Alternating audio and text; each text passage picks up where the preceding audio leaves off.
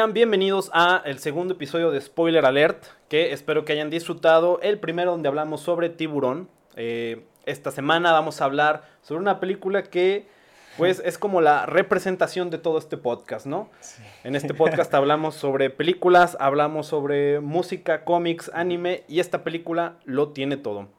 Eh, gracias por acompañarnos y pues si escucharon el episodio de la semana pasada saben que les estamos hablando de Scott Pilgrim vs. The World. Mi nombre es Hugo Rocha. Yo soy Peter. Y pues hemos vuelto esta semana con un invitado especial, un viejo amigo que curiosamente trabajamos en un cine y pues es nuevamente un invitado internacional vía telefónica, curiosamente desde la lejana tierra de Canadá, que va muy ad hoc a esta película. Aquí está con nosotros Manuel, ¿cómo estás? ¿Qué tal, muchachos? Muy bien, muchas gracias por invitarme a su club. Acá bien, desde la tierra de Scott Pilgrim. Así es, eh, queríamos pues tenerte aquí, ya, ya habíamos hablado en algún momento. También eh, Manu pues es acá también experto de, de, todo este séptimo arte, tiene una página en, en Facebook por si quieren seguir la Cinema Trauma. Eh, ahí van a encontrar también muy buen contenido. Y pues bueno, vamos a hablar de esta película. Manu, ¿quieres contarnos más o menos de qué trata Scott Pilgrim vs. The World? Pues Scott Pilgrim es un muchacho de 23 años, y no me equivoco, porque la he visto muchas veces, pero son esos detallitos que como que no me los grabo, pero pues está saliendo con una chica de secundaria, pero acaba de dejar a su a su chica anterior y entonces conoce a la perfecta Ramona Flowers, que es como la chica hipster es el sueño de cualquier muchacho, ¿no? Y pone su mundo de cabeza y pues para conseguir el amor de esta mujer tiene que enfrentar a sus malvados exnovios. Y no solo enfrentarlos, ¿no? Tiene que eh, eh, vencerlos, este, que es algo como que especifican mucho en esta película. Eh, se estrenó allá en el lejano agosto de 2010. Eh, esta película. Sí. ya, o sea, es increíble neta pensar que ya pasaron 10 años. O sea, cuando salió, yo tenía 14 años. eh, no, yo tenía 17. ya, ya, ya es lejano, ya. y, bueno, esta película eh, es, es, la favorita de muchas personas. Eh, tiene este. Ya es una película que se le considera de culto. Eh, fue dirigida por Edgar Wright, quien en lo personal, no sé ustedes, yo soy muy fan de su trabajo, yo sí, lo considero de mis directores favoritos. Eh, claro, ha hecho Sí, ha hecho películas Shaun of the Dead, eh, Hot ah. Fuzz, eh, At World's End, que es toda esta trilogía de Corneto y Sangre. Y pues también la más reciente que fue Baby Driver, ¿no? Baby Driver, sí. Este Edgar Wright creo que es un director que tiene un un estilo muy marcado. Sí. No sé ustedes qué, cuál es la peli que más les gusta de, él. Uy. Rayos. Ah, yo estoy entre Shaun of the Dead y la de Hot Fuzz. Ok. Sí, ¿Y tú, Manu? Favoritas. Yo creo que, fíjate que no porque estamos hablando de ella, pero yo creo que estaría entre Scott Pilgrim y, y también Shaun of the Dead. Baby Driver, fíjate que está como muy cerca, pero Shaun of the Dead tiene como su encanto. Pero Scott Pilgrim creo yo que es como el conjunto de todo lo que sabe hacer Edgar Wright perfectamente. Sí, Edgar Wright, eh, algo que me parece muy... Algo que yo le admiro mucho es este... Creo que el género de comedia, este güey básicamente se ha dedicado a hacer siempre comedia mezclada con algún otro, con algún otro género, ¿no? Shaun of the Dead es una película de zombies con comedia, Hot Fuzz de policías con, comedia y eh, At World's End, pues, de Aliens, y comedia, ¿no? y creo que las, creo que las películas cómicas, por lo general, no resaltan mucho por su look visual, ¿no? Ajá. Creo que no explotan mucho el, el lenguaje cinematográfico. Y Edgar Wright, neta, siento que cada escena las vuelve interesante, ¿no? Sí. Eh, y puede hacer como momentos muy absurdos, pero que siempre se ven muy bien. Y también le llega a meter mucho corazón, creo que, a sus películas.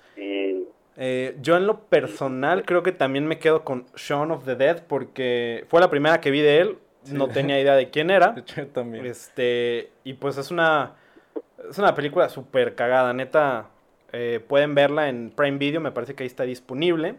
Yo creo que todavía está en Netflix, a menos que ya la han quitado. Eh, según yo, nada más está en Prime Video hoy en día. Ya ves que los catálogos digitales pues cambian cada semana. Este, pero sí, neta es un director, es un director originario de Inglaterra y Scott Pilgrim fue la primera película que hace fuera de pues de su país este, pues de origen, ¿no?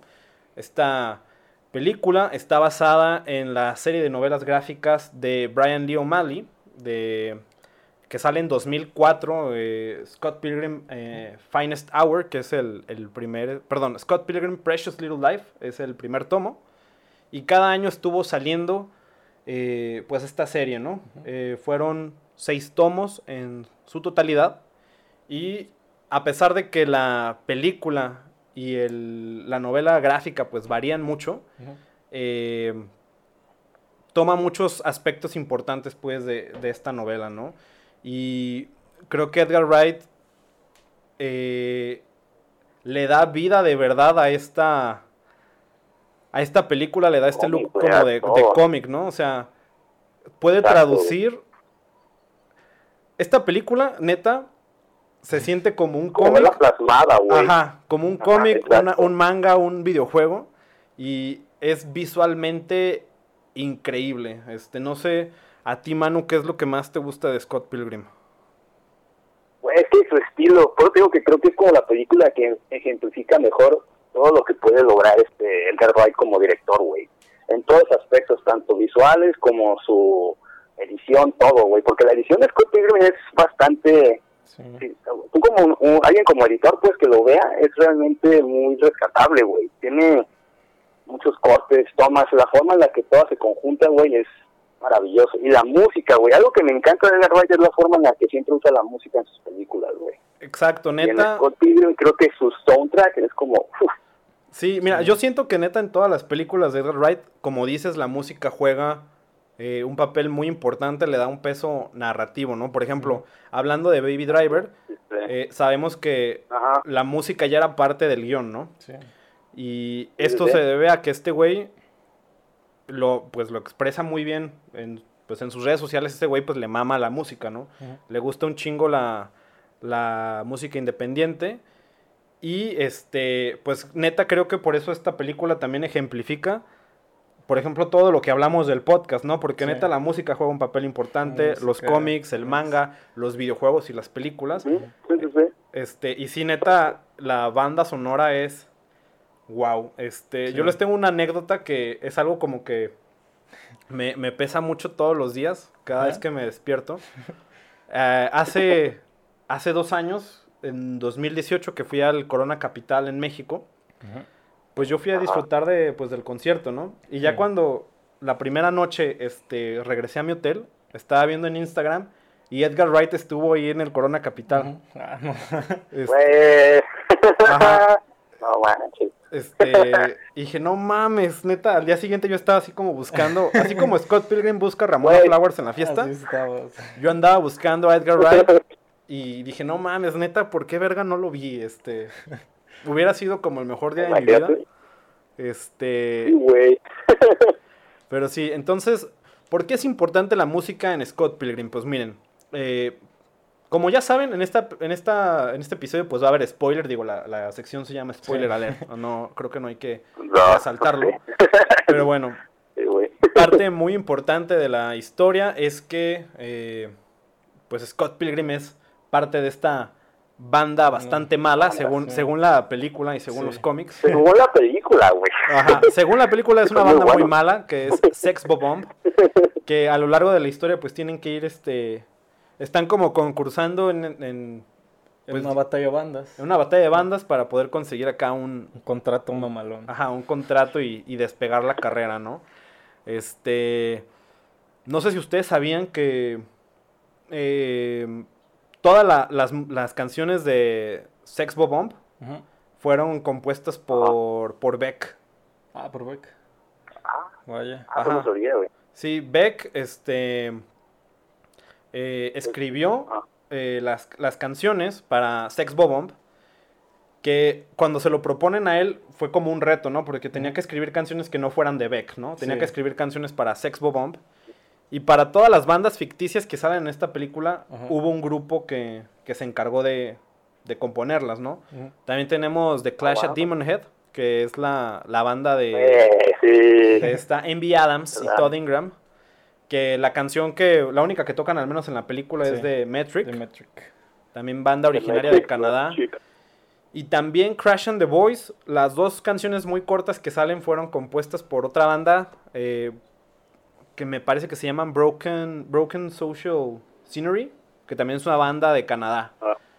Este, pero también creo que la música está muy presente, tanto en la novela gráfica, pues como en la película, ¿no? Vemos que también los personajes utilizan playeras de bandas, ¿no? Sí. Tienen playeras de New Order, de, de Kinks, este.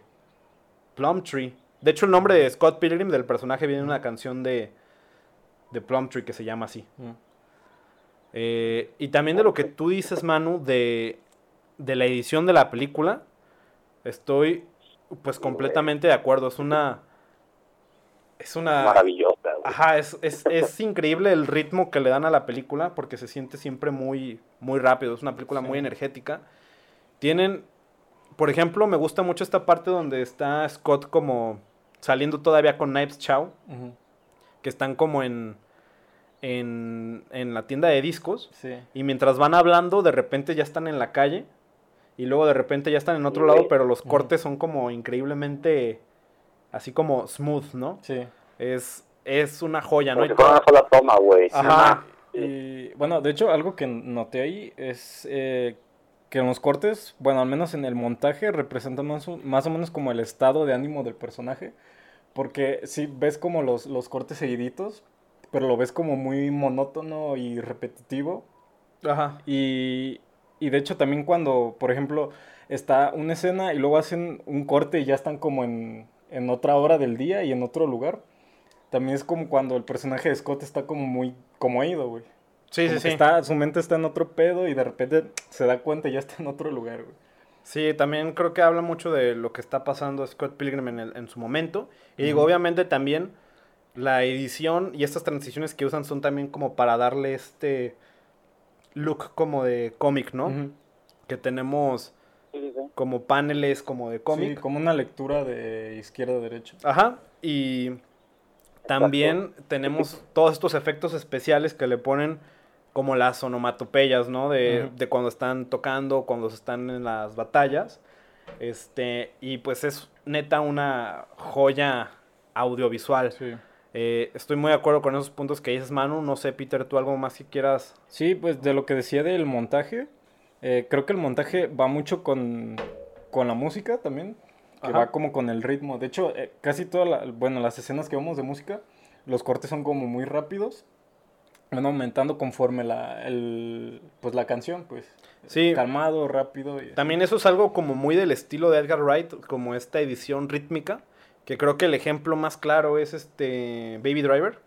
Sí, pero eh, siempre lo ha hecho, pues desde Sí, Shaun of the Dead sí, sí. tiene como este tipo de edición. Creo que Edgar Wright es alguien que es un realizador que tiene muy presente la postproducción. Eh, yo siento que piensa también como editor. Este, y hablando de la música, nuevamente, ya fuera de las del soundtrack como de las canciones que tenemos de bandas existentes, también el, el- la música original para la película, eh, el score, que es este compuesto por Nigel Godrich, eh, también está cool porque también le da como este esta sensación como de un videojuego, ¿no? Nigel Godrich es este productor de fue productor de Radiohead y también de. Beck. Entonces, pues es un vato pues que también creo que está metido Bastante. mucho en la en la industria de la música. sí. Eh, y Paul McCartney también, si no me equivoco. Sí, sí, sí. También trabajó con Paul McCartney, me parece que con YouTube.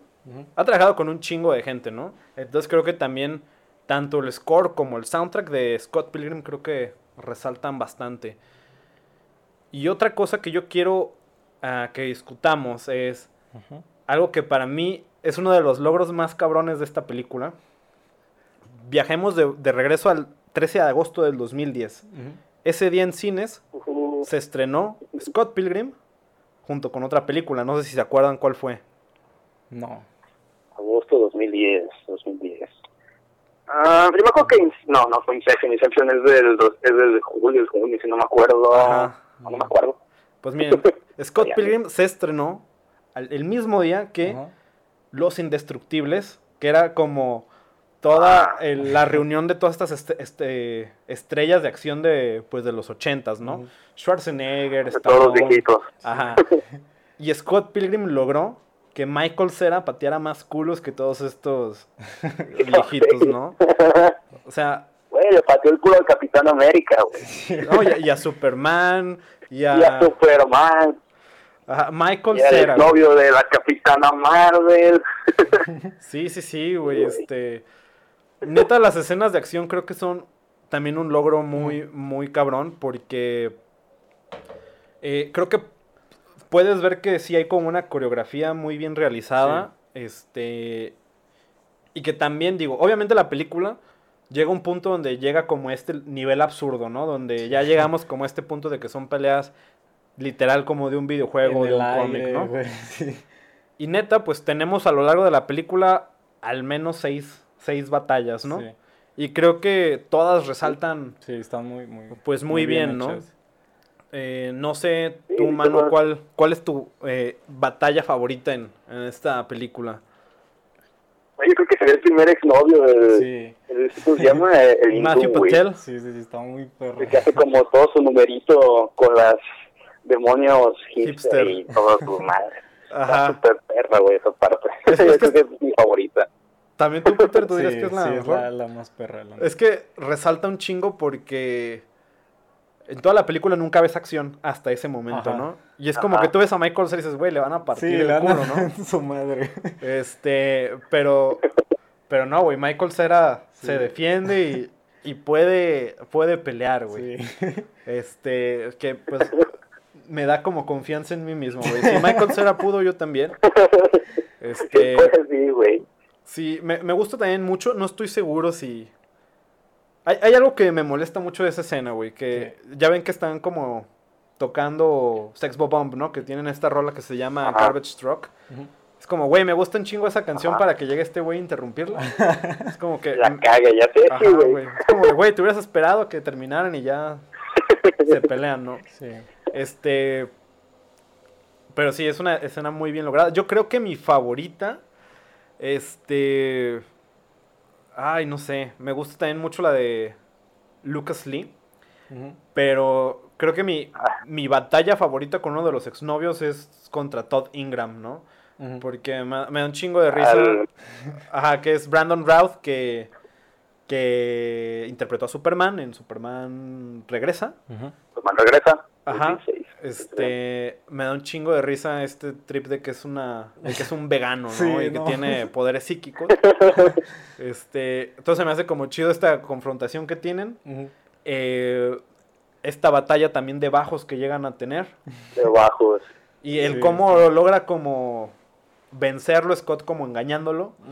Este también se me hace como muy muy interesante, ¿no? Este que llega la policía, la policía Muy vegana. ingeniosa. Que Güey, y que Que uno de la policía vegana no sepa. Ajá, exacto, güey. Es Punisher su Ah, madre. que es Thomas Jane, ¿no? Sí. Este, eso también es como interesante que neta hay un chingo de, Sí, de, superhéroes, ¿no? güey. Este. Que miren, eh, también me gustaría aprovechar el momento para hablar de. Hablar del, del elenco de la película. Ujú. Eh, no es sé. un elencazo eso. Sí, tiene un, tiene un, este, un elenco muy, muy grande, porque son un chingo de personajes. Pero neta, no sé si ustedes han leído los, los cómics en algún punto. No, yo no. ¿Tú, mano, alguna No, vez? güey. Ah, pues miren, yo les puedo leído, decir. no. Yo les puedo decir que neta se parecen un chingo. No tienen la idea de cómo se parecen estos personajes a su, a su contraparte impresa. Este. y e- es, tenemos neta de todo, ¿no? Tenemos, hay que tomar en cuenta que en 2010 todavía no eran, nadie no era como un, un hombre muy grande, ¿no? Michael Cera, en ese Exacto. entonces, pues había hecho Super Cool, Super cool. que era creo que como su hit más grande. Tenemos a... Juno también, ¿no? Mm, Aunque pues casi no sale en. Juno, pero pues tiene Sí. un papel más secundario, ¿no? Más Eh, bajito, sí. a- también tenemos a María Elizabeth Winstead como la hermosa Ramona Flowers. Ramona. Ajá, eh, Ramona Flowers. Tenemos a Aubrey Plaza como Julie Powers. Kieran Colkin. Que Kieran Colkin ya no lo he vuelto a ver en nada. Este, quien interpreta Tampoco, a, muy bueno. Ajá, Wallace Wells me parece como uno de los mejores personajes. Sí, es el más cagado. Bueno, para Sí, mí es el Ajá. personaje más Que cagado. para los que nos escuchan, se preguntarán, ¿quién vergas es Kieran Colkin? Ajá. Probablemente Ah, nada más lo pueden reconocer como que es uno de los hermanos de Macaulay De Culkin. Macaulay. Eh, y pues sí, yo no, creo que nada más lo he visto en otra película, pero ni me acuerdo cómo se llama. Yo lo vi en una que salió Siempre los confundo, güey. Es que son varios, ¿no? Son varios Colkin. Sí. Son varios Hawkins, sí, güey. Porque hay uno que sale en señales, hay otro que sale en el Screen 4, güey, y realmente no sé cuál es cuál, siempre se me confunden, no sé por qué. Sí, la neta yo tampoco, pero, pero son, son talentosos güey, Sí. lo que hacen. Este, Los Culkin, sí, güey. también quién más tenemos, Anna Kendrick, que Anna en ese entonces sí. creo que Uf, a- Anna apenas Kendrick. había hecho, apenas había sacado creo que Crepúsculo y, y tiene un papel muy, muy Ajá, random, ¿no? Brie Larson que Brie Larson, güey, sí. no. Brie Larson que antes de Me enamoré de Brie convertirse Larson ahí. Sí, antes de convertirse en la Capitana Marvel, antes de ganar el Oscar, pues ahí, ahí la teníamos, ¿no? Este, eh, ¿quién más sale por ahí? Este, pues ya hablando de los exnovios, Que tenemos por a... cierto, no sé si sabían, ahorita, ahorita que mencionaste a Brie Larson, no sé si sepan que ella sí cantó su- el cover que hace de Matrix, sí es tal cual la voz de Brie Larson. Sí, sí, sí. De hecho, algo muy interesante también de la película, retomando la parte de la música, pero hablando también de los actores, es que los actores tuvieron que tocar, aprender a tocar instrumentos. Este, instrumentos. todos los, todos los personajes que tocan instrumentos en la película tuvieron que aprenderlo. Curiosamente, el único que ya sabía Ajá. era este, Michael Cera. Michael Cera ya sabía tocar el bajo. Ah, ya. Este, pero todo Sexbo Bomb está eh, Alison Peel, Ajá. quien interpreta a Kim Pine, y Mark Webber, quien hace a Stephen, Stephen Stills, el talento. Sí. Eh, tuvieron que aprender desde cero. Eh, Brie Larson también pues se aventó pues las voces de, Sí. de hecho, esto es algo que discutí yo con Peter hace un rato, este Manu, no sé tú qué opines. A mí, la neta, Ah. Me gusta más la versión de Brie Larson de Black Sheep. Sí, que- güey. que de Ah, Metric. huevo, Sí, claro que sí. Tú, Yo Peter. tengo no lo descargada nomás la de Brie Larson, güey. Sí, mira, entonces somos dos contra uno en esta ocasión. También a lo que nos escuchen, déjenos en comentarios cuál versión les gusta más. Sí. La de Brie Larson o Ah. la de Metric. Es que la, a lo mejor también tiene que ver Es como que, la bueno, yo es que la de Matrix-. Creo que alcanza un tono más alto que es lo que me gusta a mí. Eh, Y Bray Larson la, la canta un poco más bajo, entonces no mm, sé. No sé, para mí tiene más encanto Sí. la voz de Brie Larson. Este, La voz de Brie Larson, sí. y digo, también el personaje de Envy Adams, pues es como acá, como esta mujer mítica, Sí. súper atractiva y talentosa, ¿no? Eh, Yo creo que nunca había visto a Brie, nunca he visto a Brie Larson más guapa que en esa película, güey. Mm, Brie Larson es muy guapa, pues, pero creo que en esa película, no sé, ni siquiera en Capitana Marvel, güey. Sí, mira, estoy, estoy de acuerdo, también me, gusta mucho. Este. Sí, también me gusta mucho el personaje de Envy Adams. Este. Es. Es que a mí neta me encanta esta peli también por sus personajes. Porque neta creo que todos tienen un momento. Un momento suyo, ¿no? Sí. Terminemos nada más a hablar de- del elenco. Porque pues neta es un elenco increíblemente. estúpidamente grande. No hemos hablado todavía de los exnovios, ¿no? Tenemos a Chris Evans. Chris. Que interpreta a Lucas Lee. Este actor skater. que pues en ese entonces pues nomás había hecho Cuatro Fantásticos, Ajá, ¿no? Todavía no era el. Capitán América. Sí, no, todavía no. Brandon Routh pues ya había sido Superman, pero pues no, no le ha ido muy bien en la vida después. Ahorita pues tiene la serie esta de... No me acuerdo en cuál sale, que sale de Atom. Legends Ah, of Tomorrow Ajá. y la de Leyendas del Mañana. Ajá, que sale en este por cierto, Arrow. se graba aquí en Vancouver. Ah, perro. Este... De hecho, yo sé el gimnasio donde va a entrenar Brandon Ruth, güey. Ah, nunca lo he encontrado, güey. pero sé cuál es. pero yo sé cuál va. Ay. Te toca a ti presumir, Peter. Ah, perro. Te toca presumir a ti, Peter, de con qué parte del elenco de, de Scott Pilgrim casi te has encontrado, güey. Rayos, no, ninguno, güey. Este. ¿De quién más nos falta hablar? Ah, pues Jason Schwartzman, quien interpreta al jefe final de esta película, a Gideon Graves. Sí. Eh, Jason Schwartzman, pues es este actor que, si eres fanático de Wes Anderson, seguramente ya lo conoces. Ya lo, ya lo has visto Eh, varias veces. Y también para mí es, es, es un gran personaje, ¿no? Sí. Eh, son como de los actores más conocidos de, de la película. También por ahí tenemos a Johnny Simmons como el Young Neil. Y a Mae Whitman, que es como... Esa es la única actriz que yo no ubico de otra cosa. eh, que, es, que es la que Yo interpreta sí, a Roxy, Roxy. Richard. Sé que sale, de hecho, dato curioso, eh, sé que sale en la serie esta de Arrested Development y es pareja de Michael Cera en esa serie. De hecho, creo que por eso la castearon. mm. Eh, pero, neta, este, todos los personajes se parecen un chingo a, a- a la representación del cómic y creo que es algo que de verdad le, le metieron mucho empeño. Eh, metiéndonos un poco a la producción de la, de la película, esta peli se estuvo produciendo desde 2004, no sé si sabían eso. No. No, güey. 2004. Eh, se, empezó a producir, visto. se, pro- se empezó a producir en 2004, justo después de que, de que sale la novela gráfica, la primera.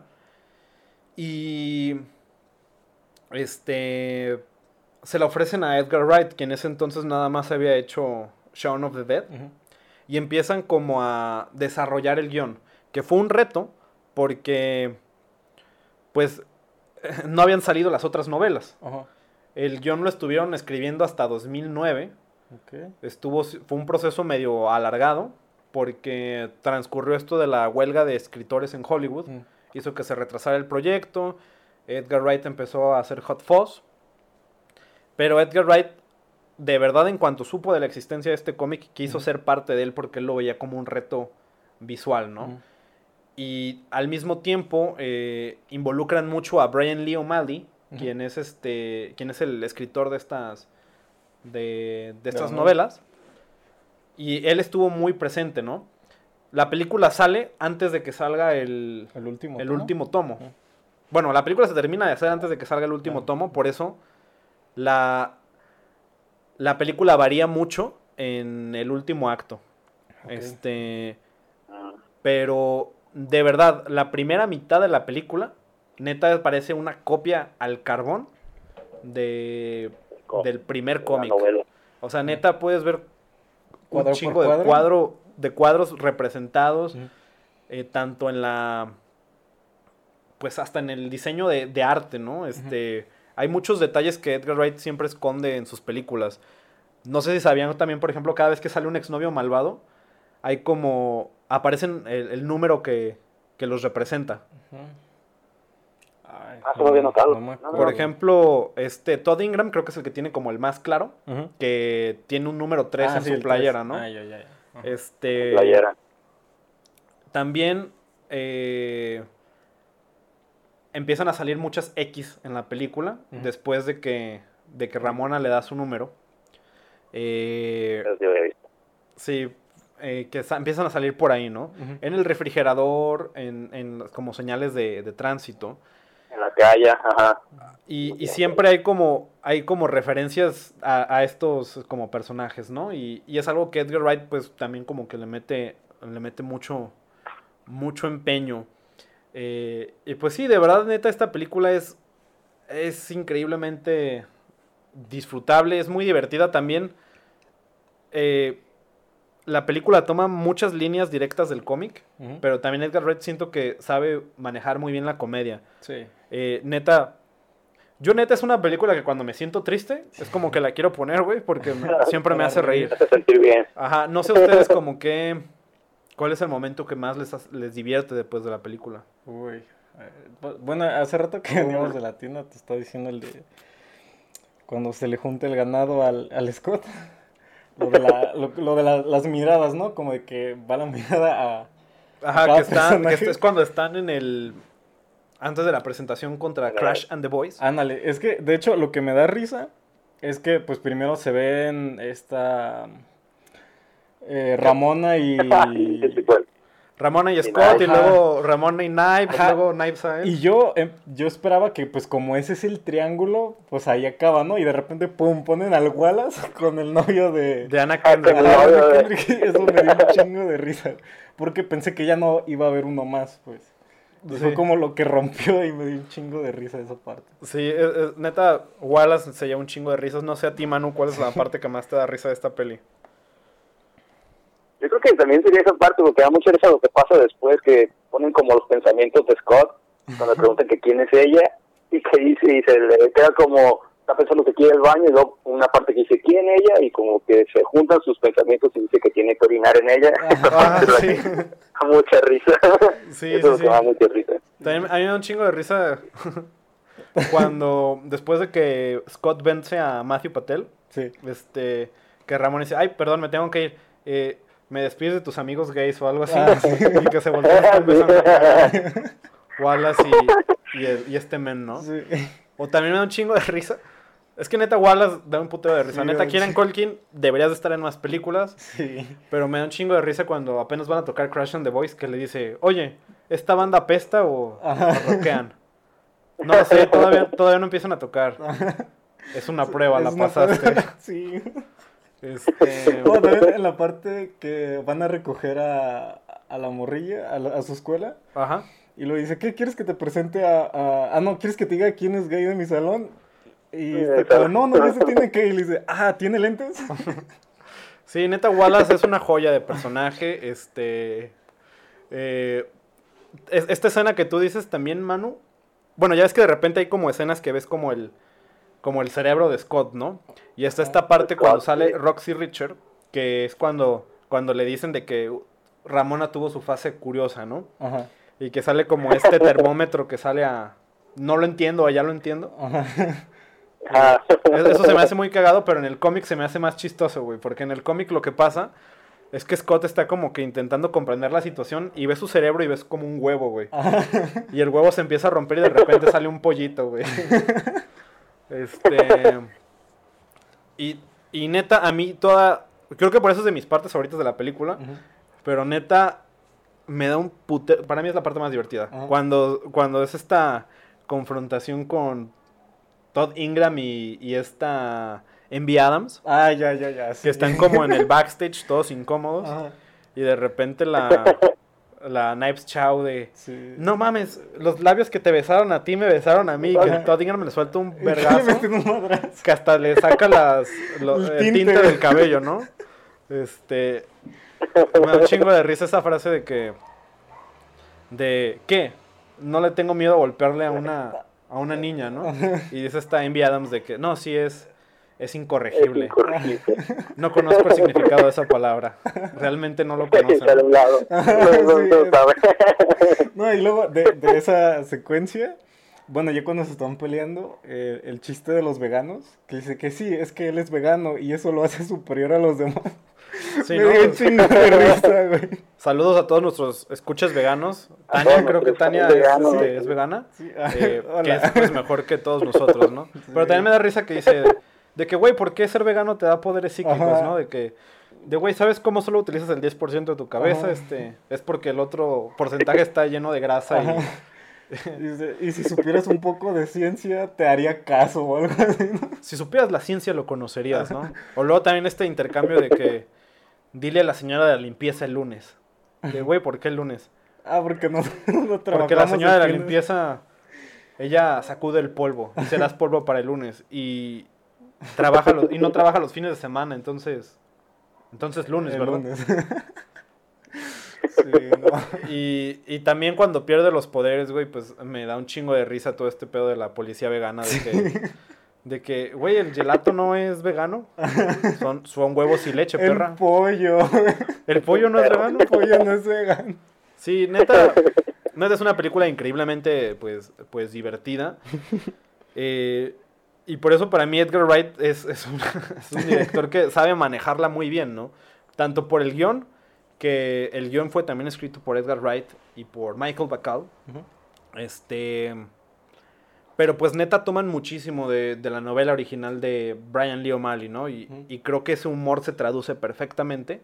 Pero también, como tú dices, Manu, en este ejemplo que, o tú también, Peter, los dos ejemplos que ustedes dan, es como esta comedia muy visual, ¿no? Sí.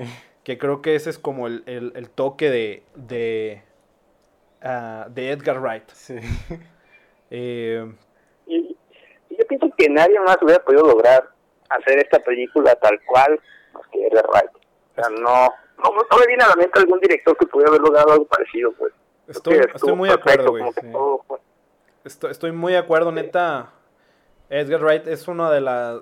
Yo creo que es de las personas que. mm,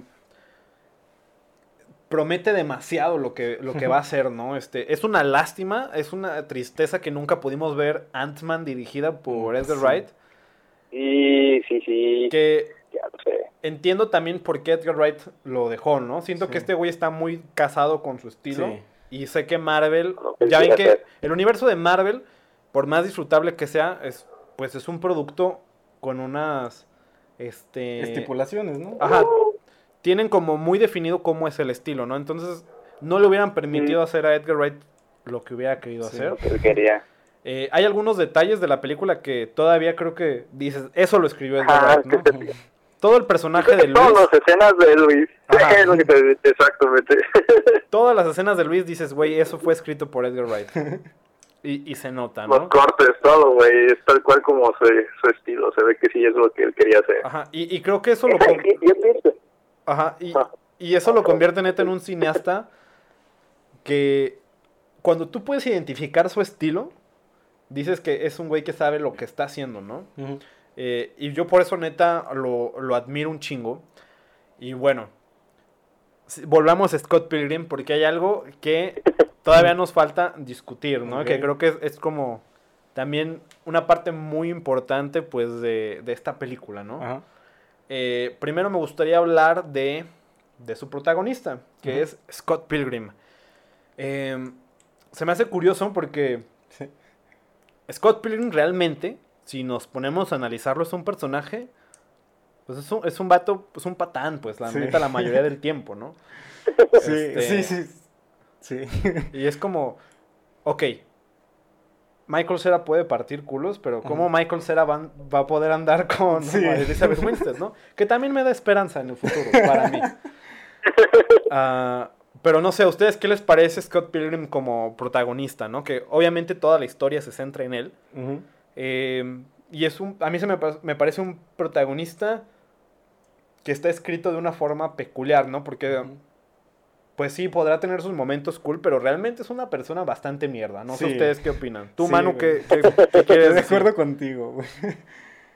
Fíjate que también opino lo mismo, pero algo bueno que tiene la película es como que todo lo que le sucede hace que como que al final realmente lo, lo- logre como redimir todo lo malo que hace, ya ves, porque hay algo que nunca sabemos qué es lo que le hizo a, a Kim, porque ya es que Kim lo odia con todo su, Ajá, con todo su todo su corazón. ser. Ajá. Eh, y pues lo y pues al final como que cuando se da cuenta de que estuvo engañando a, a Knives y, y cuando se disculpa con Kim, o sea, sí creo que es un patán, pero como que al final lograron como darle su su, Su ¿cómo se dice? su redención, por así decirlo.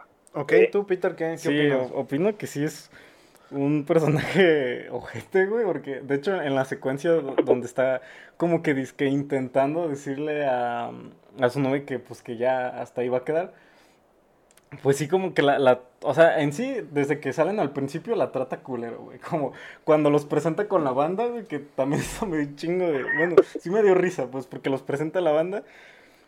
Y, y en vez como de que le diga a sus compas de, eh, no, como que no pregunten mucho o no la presionen o así, en, en vez de hacer eso con sus compas, se lo dice a su, a su morra, güey, de que, ok, no hagas esto. no Pórtate eso". bien, ¿no? Ajá, pórtate bien. Y luego, eh, ya ves, entra y le dice, ah, dame tu abrigo, ¿no? Y, Y lo y lo avienta a la. Sí, mira, Scott a lo- de inicio a fin de la película, pues siempre pare- muestra ser una persona, pues egoísta, Sí, muy egoísta, huevona, porque, pues sí, hace estas cosas con Knives, también como cuando están bailando acá en el, en el juego este como de Ninja Ninja. Ah, sí, que ponle el varo, ¿no? Ajá, que es como, güey, pon tu, pon tu Sí, es dinero. que, güey, tú eres el que debería de tener varo porque eres mayor, güey. Y, y pues, o sea, es como un güey que dices, güey, no tiene trabajo, duerme en un colchón con un hombre compa, güey. Este. Y pues es un patán, ¿no? También tiene estos momentos como cuando empiezan a hablar como mal de él, como que Ajá. cambia la conversión a... Estabas diciendo que ya, yo era muy cool, ¿no? O que nuestra banda es vergas. Ajá. O cuando Knives le dice de que es que su banda es increíble y este pedo. Sí. De, ah, yo nunca dudé de que yo fuera cool, pero me pero gusta la banda, me gusta saber que somos cool en una comunidad, Sí. ¿no?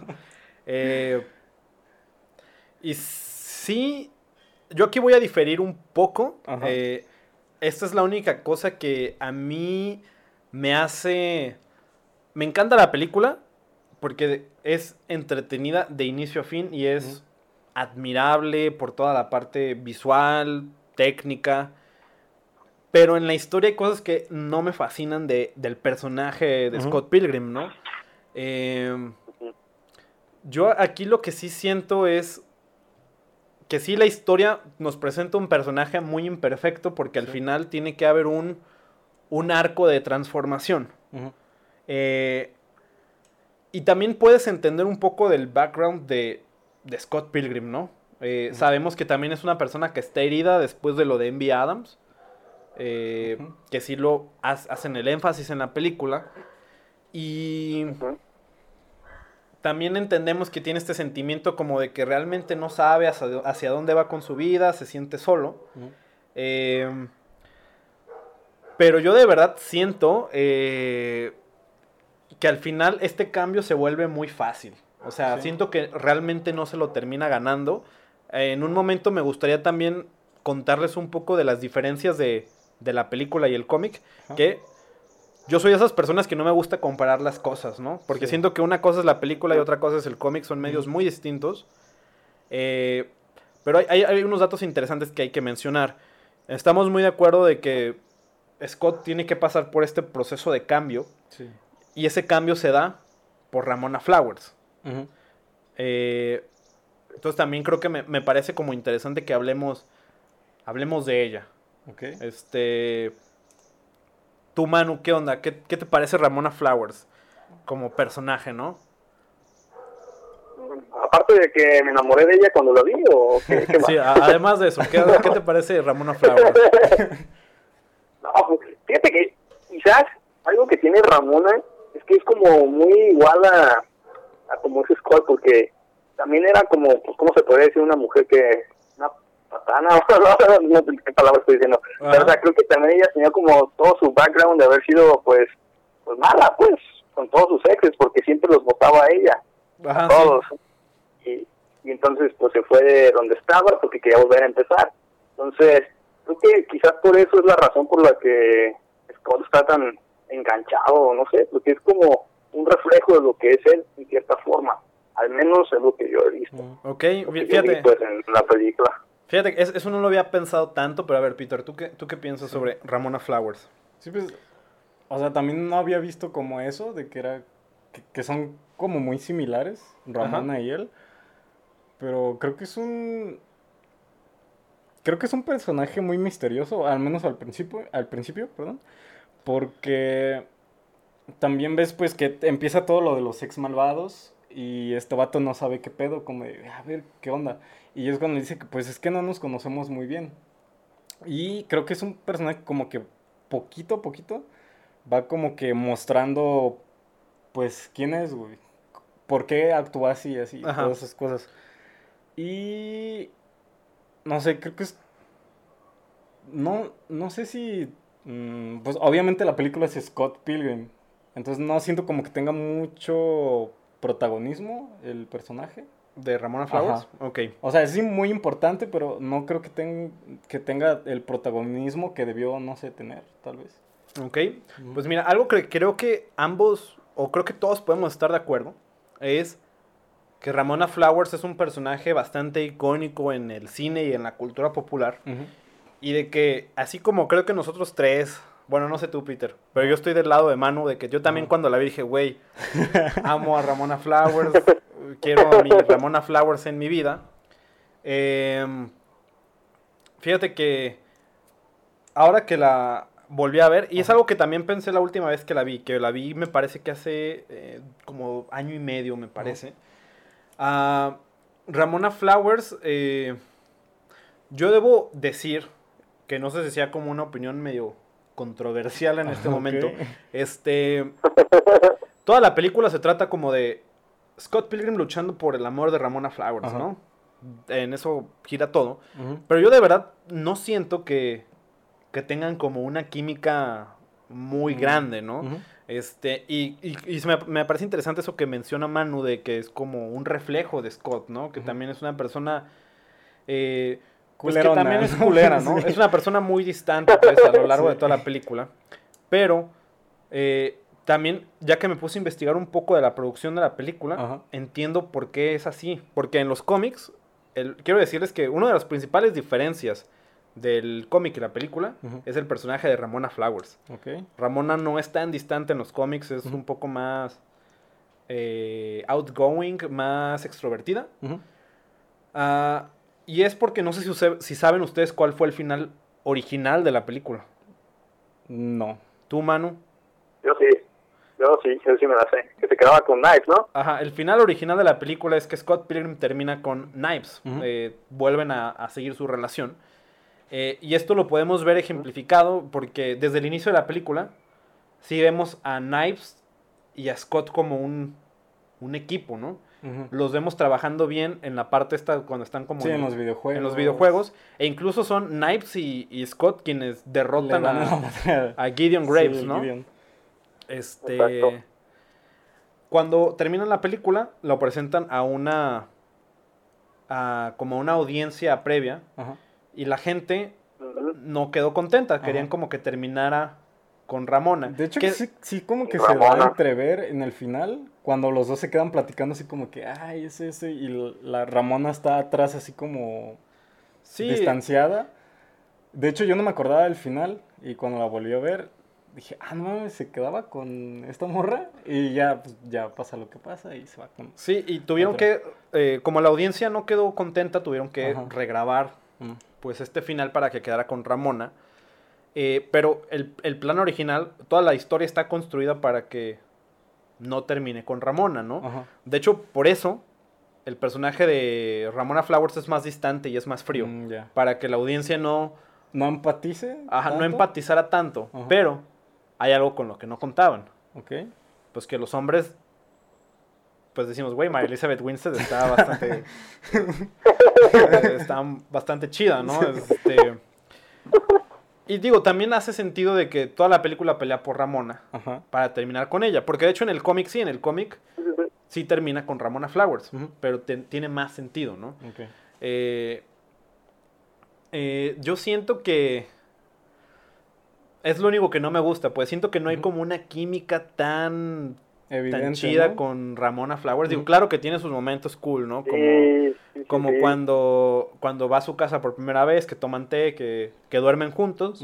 Duermen juntos, no tienen sexo. Pues. todos. Ajá, pero fíjense que el personaje de Ramona Flowers me, me parece a mí un, un fenómeno interesante. Eh, no sé si están familiarizados con este término de la Manic Pixie Dream Girl. No. Ujú. ¿Tú se lo has escuchado, Manu? Ah, pues mira, mira, Peter, eh, la Manic Pixie Dream Girl es este personaje en la mayoría de las películas, Sí. que es esta mujer como... Pues es la morra de los sueños de cualquier vato, ¿no? Es como esta morra extrovertida, como intrépida, como que resalta de las demás, ¿no? Que por lo general siempre termina en películas como ayudando a un personaje masculino que suele estar como deprimido, suele estar como solo, como nosotros. este, que es como la motivación del personaje, ¿no? Ajá. Pero que realmente este personaje femenino nunca se explota. Porque realmente de Ramona Flowers no sabemos gran cosa, ¿no? Sí. Este, y hay muchos más ejemplos, ¿no? Tenemos a... eh, uno de los ejemplos también como más populares es esta Summer Fin Ajá. en, en 500 Days of 500 Summer. Days of Summer. Sí. Ajá. También está... Pues también el de Kate Winslet, güey. Ajá, Kate Winslet Ajá, de hecho, yo veía como que paralelismos entre los personajes, güey. Fíjate que Pocos. hay veces que se... conf- hay, hay como una cierta controversia con este término, ¿no? Porque hay gente que dice que es como un término misógino. Hay gente que dice... eh, por ejemplo, Summer Fin es un personaje que a veces consideran como una de estas personajes o a veces como no. Este, porque realmente en la película de 500 días con ella, pues está escrita de una forma en la que nunca sabes nada de ella, Del porque todo es personaje. la perspectiva de, de este vato, ¿no? Sí. Eh, pero hay un chingo de personajes así, ¿no? Y creo que Ramona Flowers aquí, en esta película al menos, sí es como un personaje que nunca desarrollan y es como nada más como un objeto de, del de pues es como el, el goal del personaje, ¿no? Que tristemente nunca lo explotamos bien. En el cómic, eh, quiero aquí sí contarles, es, es muy distinto. En el cómic, este, no es tan colera Ramona Flowers, Ok. pero sí sabemos más cosas de ella, ¿no? Este, sabemos que ella carga con este arrepentimiento por haber sido culera con esta gente. Y Ramona Flowers sí impulsa a Scott Pilgrim a cambiar. En el cómic, Scott busca un trabajo, empieza como a independizarse un poco más y en la película ya ven que tiene esta escena donde dice, quiero pelear por ella porque la amo, ¿no? Y es cuando Ajá. saca su espada de que amor, el poder el del amor. el poder del amor. Ajá, eso, eso en el cómic sucede mucho antes, eso sucede Ajá. cuando, cuando lucha contra Roxy Richard. Este. Y ya ven que después, en, en el segundo enfrentamiento contra Gideon Graves, Scott obtiene, eso me dio risa. obtiene el poder de, Del del amor- autorrespeto, Del ¿no? amor propio. Pero es algo que yo siento que no sucede en la película. Yo no siento que Scott. Se ame a sí mismo. Ajá, o, o no siento que. No siento que al final esté Ajá. luchando por él mismo, ¿no? Sí. Este, eh, lo que pasa es que en el cómic, sí Scott empieza como a trabajar ciertos problemas y empieza a arreglar las cosas malas que hizo con, con las otras mujeres, ¿no? Está Kim Pine, Kim. está Knives, Knives. Chow, este, ya Envy Adams, hay, hay, otros personajes que no se mencionan, ¿no? Pero Ramona también llega a un punto donde donde Scott la, la hace mejorar a ella también, ¿no? Eh, y la hace también como buscar los- las cosas que ella quiere hacer. Eh. Siento que en el cómic este cambio sí se ve más evidente. En la película siento que a lo mejor no se traduce tan bien porque pues obviamente es una película de una hora cincuenta más o menos. Sí, no está tan larga. Y, y Claro. pues es, es- es muy difícil adaptar seis, seis tomos en una película, ¿no? Este. eh, pero sí siento que eh, en la película, al menos, el cambio de Scott Pilgrim se me hace un poco más, este, como. Repentino. Ajá, más repentino y no siento que él se lo gane, ¿no? Este. No natural. Ajá. Ajá. Por ejemplo, en, en el cómic, también algo que me gusta, esta parte en la película que pelea contra Nega Scott, como su parte negativa. Sí. Eh, eh, que se me hace una escena muy divertida, güey. Sí, se, está, me hace, se me hace divertidísima de que... de hecho, sí es como un recurso recurrente que tenían los videojuegos de peleas. güey. Ajá, ya ven que pues termina esto que se van a ir a comer y que se invitan a desayunar y este pedo. Sí. sí. Ajá, e- es Sí, una escena muy divertida. Pero en el cómic, algo que, que me gusta mucho que, que resuelven en la historia es que el punto no es que peleen Scott y Nega Scott, ¿no? No que, no que lo derrote y que lo elimine, sino que Scott Pilgrim como personaje acepte esta parte negativa de él, ¿no? Ujú. Que sepa las cosas culeras que ha hecho, Sí. porque una vez que aceptas las cosas culeras que has hecho, pues sabes que no las tienes que volver a hacer, ¿no? O aprendes de tus errores. Y por eso el personaje de Scott Pilgrim pues es un ojete, pues porque Sí. le vale verga lo que opinen los demás o lo que sientan las demás. Sí. Y siento que se pudo haber desarrollado un poco más. Es nada más la única cosa que no me gusta tanto de la historia. Pero aún así sigue siendo una joya, pues, visual, ¿no? O sea, vale toda la pena por este punto. Pero, este, siento que sí es como importante a veces ver cómo analizamos a, a- a ciertos personajes. No sé ustedes con quién debió haber terminado Scott Pilgrim en la película. Uy. Pues digo que a- a como yo estaba viendo la película, pensé que, es que neta, la he visto dos veces. La primera la, la vi, creo que, creo que el mismo año que salió, y solo la vi una vez. Ajá. Y la otra la vi ayer. Entonces, este, no me acordaba del final. Y yo como que estaba viendo y dije, ah, manches, se queda. Yo estaba pensando que se iba a quedar con, con Kim. No, con Knives, ¿no? Ah, sí, perdón, con, con Knives. Y, y dije, ah, no mames. Y ya después, pues, nada, ¿qué dijeron? Nelly, madre, se va con Ramona. Entonces dije, ah, pues, la neta yo estaba pensando que se iba a quedar con, con Knives. Con Knives. ¿Tú, Sí. tú Manu, ¿con Con quién, Knives. ¿con quién sientes que se tuvo que haber quedado? Fíjate que yo yo pensaba que ya había, ahorita que lo mencionaste, pensé que lo único que había como sentido esa falta de química entre Ramona y, y Scott, también en la película, pues, yo también había sentido eso, como que quizás como que Scott como que se aferraba a algo que él quería sin que tuviera como que la conexión, y con Knight, fíjate que sí lo sentía como más, como más naturales, como más como que sí se complementaban, pues, yo creo que sí debió haberse quedado quizás con Knight, pero también se me hace que era como lo dice como lo dice ella como que ella era muy buena para él también. Ajá, sí, que soy muy cool para ti, ¿no? Este, exacto. Miren, Y yo, entonces como que no no la merecía. Sí, mira, yo concuerdo mucho con eso porque eh, estuve pensando como en el final, ¿no? Porque obviamente, pues a todos nos gusta la idea de que quede con Ramona, ¿no? Porque, Sí, porque se la pasa ajá, y porque es como... peleando. por- O sea, es un personaje muy Ajá. atractivo, ¿no? Es la morra que se pinta el pelo cada semana, que, que anda en patines, que todo este pedo, porque es muy guapa.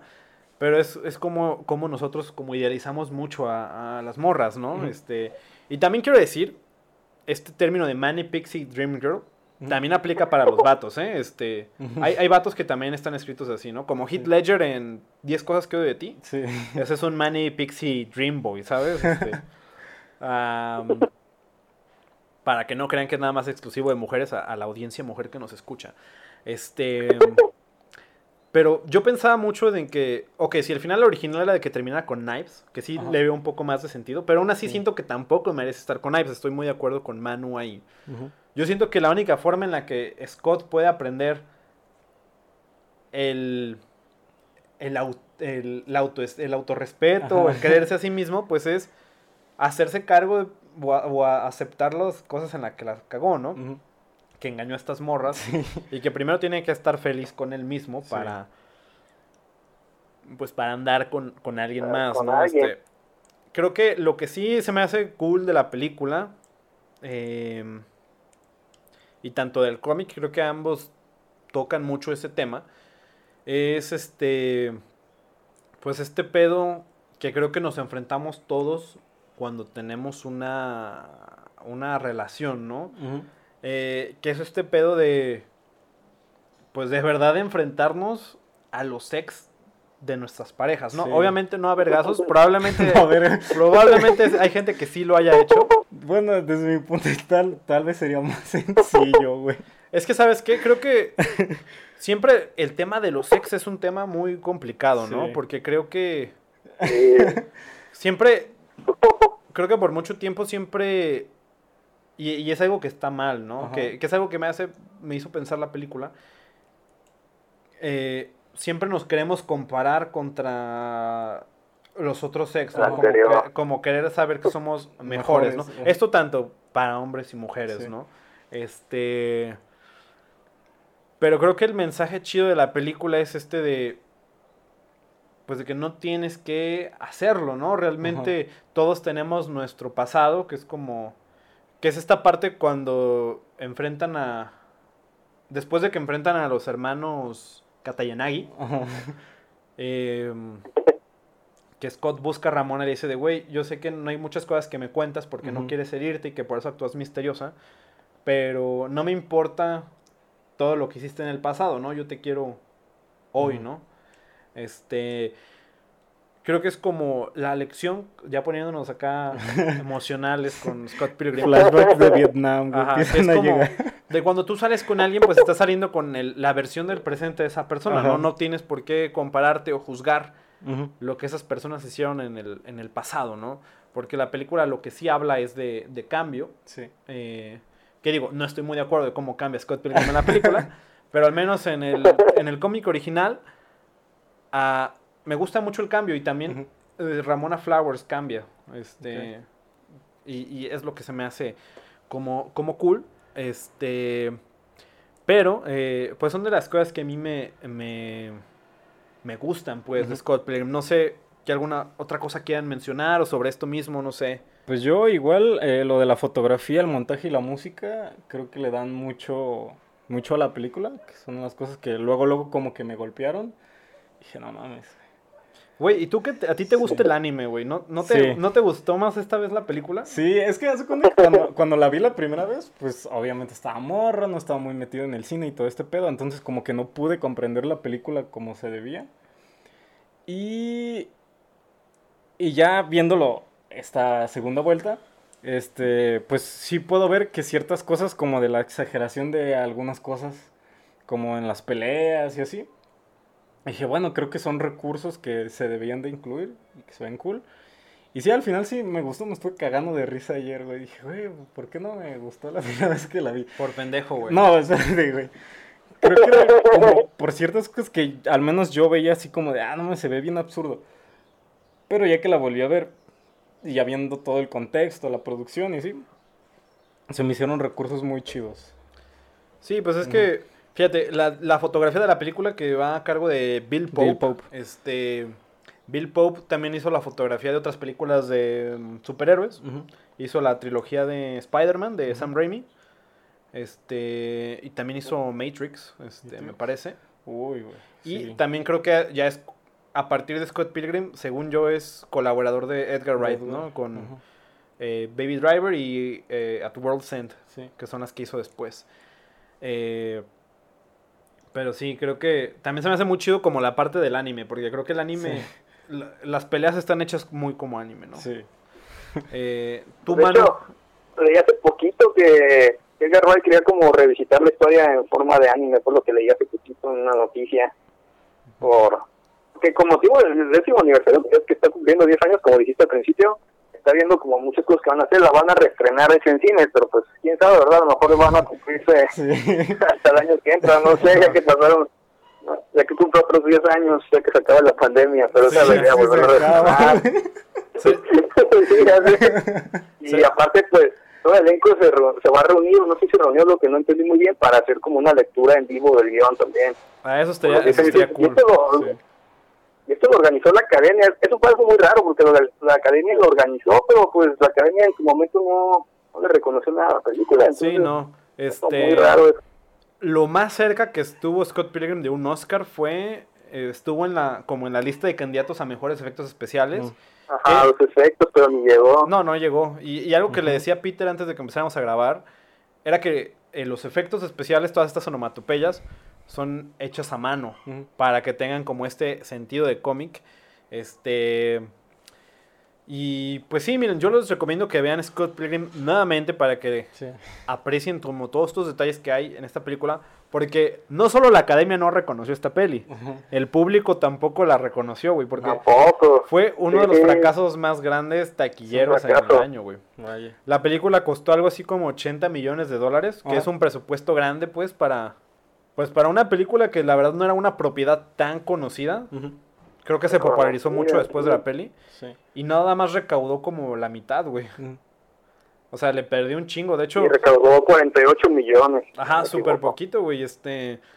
Pues afortunadamente la carrera de Edgar, Edgar Wright siguió. Sí. También un detalle que, así como muy pendejo, que quiero resaltar. Ok. Algo que me gusta mucho también desde el material original es cómo capturan pues todos estos como elementos de otros medios, ¿no? De los videojuegos pues tenemos como las barras de, de puntuación o de las monedas. Lo de Eh, la las moneditas, sí. Este, de los cómics pues tenemos las onomatopeyas, tenemos los paneles que también ahí pueden ser como en el manga. Pero también un detalle así como muy random es Marvel es muy conocido de que todos sus superhéroes o la mayoría de sus superhéroes Sí. sus nombres siempre son como tienen las mismas iniciales, ¿no? Como Peter Parker. Reed Richards, este Sue Storm. JJ Jason Jr., güey. Ajá. Y en Scott Pilgrim también hay un chingo de personajes así, güey. Wallace Wales, Mm. Stephen Stills, Lucas Lee, este Gideon Graves. Y, Sí, y de verdad, Peter Peter. Ajá, güey.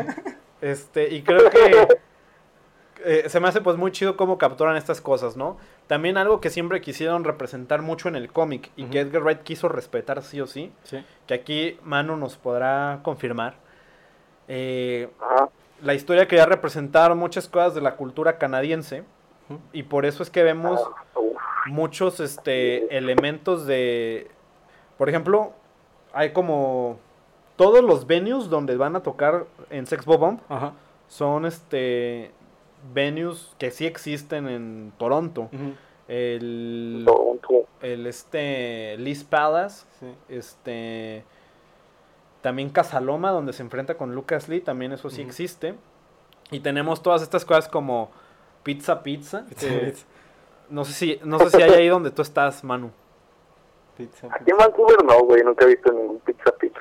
pero, pues mira pero sí sé que... A lo mejor es algo muy de Toronto, no lo sé, pero sí, sí, sí, este, quisieron resaltar todas estas cosas como de Canadá, ¿no? Este, a lo mejor más de Toronto, no sé qué tan Sí. distintos sean Sí. entre provincias. Pues de hecho Canadá tiene como la, la sede de música lado, güey, independiente Toronto. más- Sí, pues es- ahora sí estás tú, tú del otro lado, ¿no? Pero, este, pero hay como cosas muy chidas de la producción de que eh, Edgar Wright quiso grabar a huevo en Canadá, no quiso Ajá. grabar en un estudio.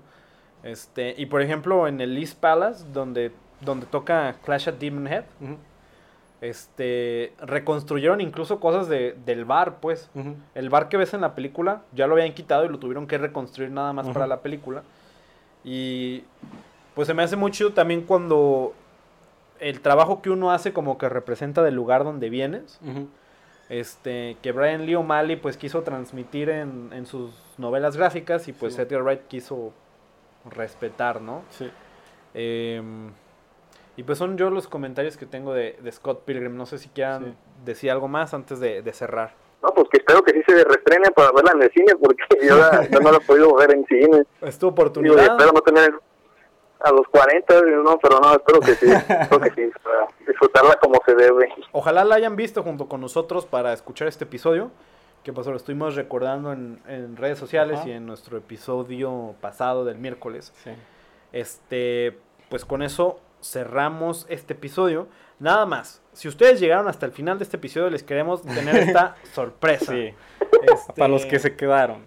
Síganos en redes sociales, en arroba no hay desayuno en Facebook, Twitter e Instagram, porque vamos a tener una dinámica para un giveaway, Así este, es. donde vamos a, si quieren seguir conociendo más de la historia de Scott Pilgrim, eh, si quieren adentrarse en este mundo de la novela gráfica, vamos a estarles regalando únicamente a escuchas de México, ahí Sí. lo siento mano, Lo sentimos. este, el primer tomo de, de la serie Ajá. es Scott Pilgrim Precious Little Life. Obviamente, pues en español no sé cómo se llama, tiene otro título. Que por cierto, güey, es una mamada el título que le pusieron aquí en México. Lo ves, ¿no? ¿Sí sabes?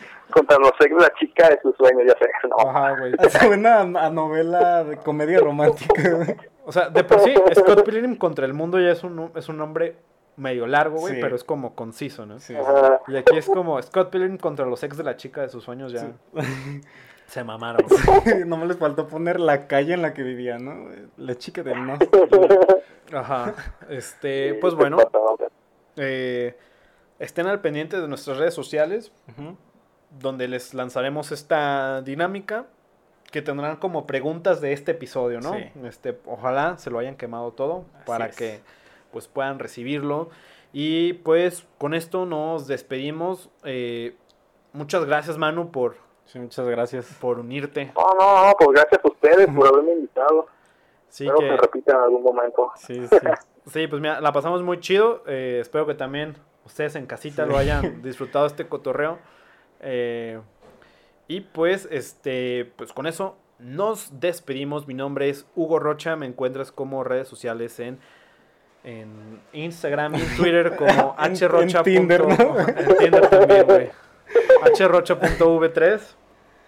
Y yo soy Peter, me pueden encontrar como Peter the Alien y así nada más. Y pues, Manu, no sé si quieres decir tus redes sociales. Igual también la de Cinematrauma. Sí, pues ahí busquen Cinema Trauma en Facebook. Ahí si alguno de ustedes nos recuerda, éramos más famosillos antes, ahorita ya estamos como recuperándonos.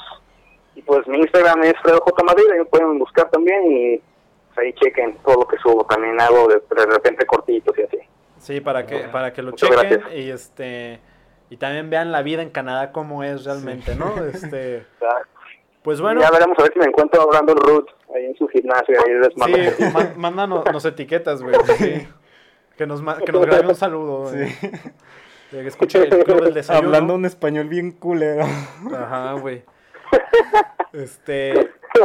Ya está. Y pues con eso nos despedimos. Esto fue Spoiler Alert, presentado por eh, el Club del, desayuno. Y ese fue el segundo episodio de Spoiler Alert. Espero Sí. que lo hayan disfrutado. Ya, ya han dos muy buenas películas que, que nos Sí. este, aventamos. Estuvo muy chida la plática ahora con Manu. Creo que ha estado cool con invitados, ¿no? Sí. Pero bueno, no nos podemos despedir sin antes decirles cuál va a ser la peli de la próxima semana. Entonces, ¿qué? ¿Estás listo, Peter? Échale. Vamos a ver la película número 72. Ay, ok. ¿Qué, qué crees que nos depare, Peter? Uy, no sé.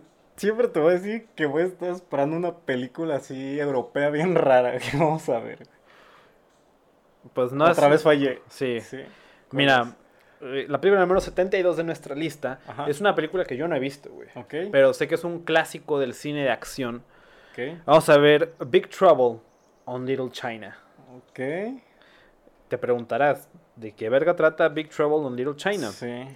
Digo, es una película que eh, son de estos clásicos del cine de acción. ¿De los noventas? mm, no, de los 80 Es del 86. Es una película dirigida por John Carpenter y estelarizada por Kurt Russell. Eh, John Carpenter no es ajeno al cine de acción, también hizo Escape from. New York. Sí, de hecho. "Ah, sí, no". Este, y bueno, pues Big. Trouble on Little China, que la traducción, al menos Google, es eh, Rescate en el barrio chino. Ok. Trata sobre una joven es secuestrada para romper una maldición y su novio y un grupo de amigos intentarán liberarla antes de que sea demasiado tarde.